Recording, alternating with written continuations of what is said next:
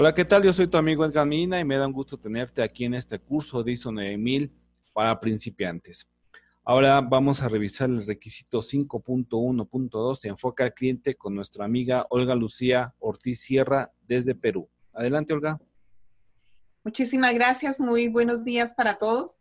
El 5.12, enfoque al cliente de ISO 9001, es eh, uno de los requisitos centrales eh, de nuestra norma ISO 9001-2015. ¿Continuamos? ¿Qué hacer en este requisito? Eh, en realidad, el corazón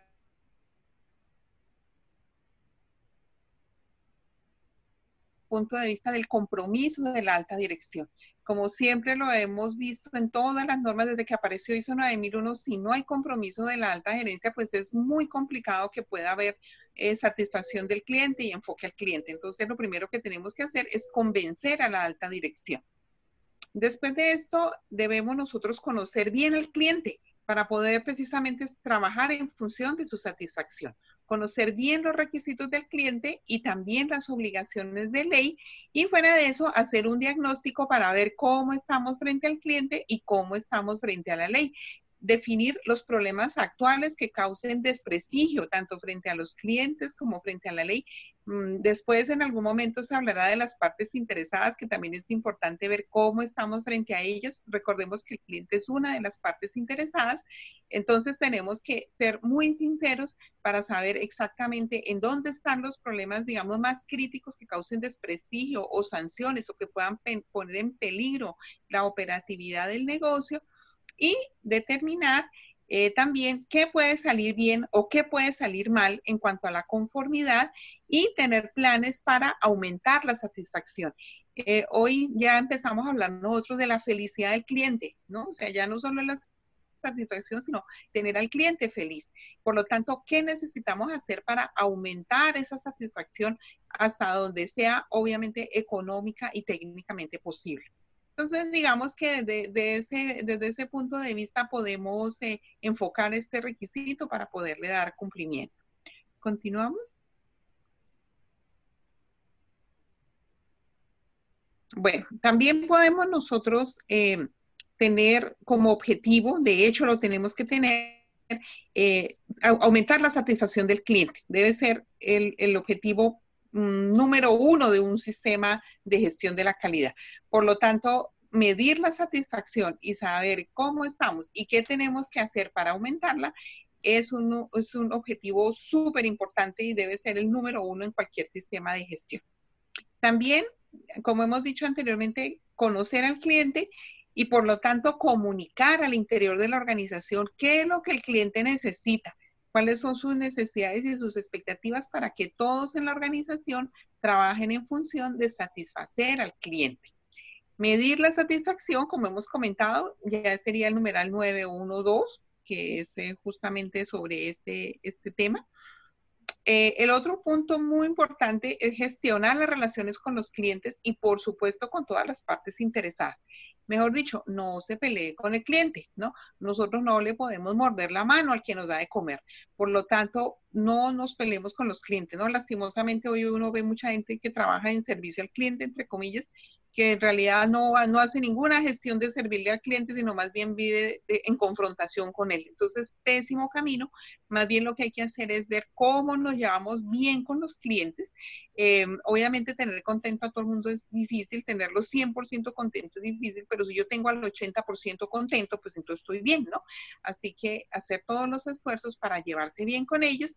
Y fuera de eso, hacer todo lo posible en cuanto a todas las actividades y servicios en cuanto a todas las actividades de soporte em, y de también de gestión de fabricación y de todo lo que tenga que ver con el cliente, pues justamente para cumplirle. O sea, tenemos que engranar todos los esfuerzos para que toda la organización trabaje de manera sincronizada y se le pueda pues cumplir al cliente, ¿no? Eso es. ¿Continuamos? Muy bien, entonces, documentos y registros eh, de, este de este requisito, pues hay un montón. Primero, conocer el mercado, ¿no? Aquí los señores de marketing tienen de verdad una labor súper importante porque justamente ellos son los que segmentan el mercado y son los que nos dicen qué cosa es lo que el cliente necesita. No podemos em, emprender un negocio sin saber a quién nos dirigimos y qué cosa es lo que el cliente está necesitando. Eso es marketing. Por lo tanto, necesitamos conocer esos análisis de mercado para saber en dónde enfocarnos y tenemos que tener pues ese documento, obviamente. Eh, también una, una, matriz, digamos, de requisitos legales y seguimiento al cumplimiento, ¿no? Súper importante. Eh, aquí va dirigido a muchos sectores que, que, están regulados en forma directa, ¿no? Alimentos, medicamentos, productos cosméticos, actividades como construcción, ¿no? Eh, todas ellas tienen muchas veces requisitos específicos, ¿no? A la, actividad. Otras no, otras no están reguladas, pero al menos el, el Código General de Ley de Protección al Consumidor a todo el mundo le aplica. Entonces, importante tener en cuenta eso, cómo estamos de cumplimiento frente a esta ley. También ver una matriz de riesgos y oportunidades, pero directamente relacionado con el cliente. ¿Qué podría salir mal que me afecte al cliente? Eh, y esto es muy delicado porque generalmente son cosas que afectan el prestigio de la organización. Y justamente, eh, producto de todo esto, pues tener un plan de acción para aumentar la satisfacción del cliente, ¿no? Esos son los registros y mejora. Pueden haber muchos más, pero digamos, estos son algunos ejemplos que nos pueden servir. Muy bien, continuamos. Y finalmente, ¿qué beneficios? Bueno, beneficios, la verdad, son muchos, eh, pero el básico es lograr la credibilidad en el mercado. Miren que eh, estamos hablando no solo de satisfacer al cliente, sino hay una cosa que está, digamos, inmersa allí, que está por detrás de esto, y es que el cliente nos crea, ¿no? El día que el cliente nos deje de creer, pues realmente tenemos que cerrar el negocio. Por lo tanto, eh, que el cliente nos crea es bien importante. Cuando se pierde la credibilidad, realmente se pierde todo. Es muy difícil recuperar la credibilidad y se, y se pierde la credibilidad porque muchas organizaciones al cliente primero le dicen una cosa, después le dicen otra y luego terminan por no cumplirle, entonces ya no vuelven a creer y eso es muy delicado. Por lo tanto, tenemos que hacer todos los esfuerzos para esto que es básico y es que los clientes nos crean que estén satisfechos y por lo tanto pues ganar posicionamiento en el mercado. ¿Cuál es el gerente que no quiere ganar posicionamiento? Eh, puede ser un factor de competitividad importante. Eh, el crecimiento del negocio, la buena imagen de la organización.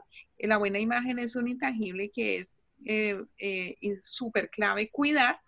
Mm, mayor valor para el cliente, que el cliente sienta que hay beneficios en esa gestión y por lo tanto, pues eso se ve reflejado en un incremento en las ganancias de la organización. Cuando no trabajamos de manera organizada, entonces tenemos muchos reprocesos, pérdidas, reclamos, ¿no? Un montón de cosas que, se, hacen que, perdamos dinero y ese dinero pues más bien podrían ser ganancias para la organización. Entonces, eh, eso es, eso es todo. Muchas gracias, Edgar, muy amable.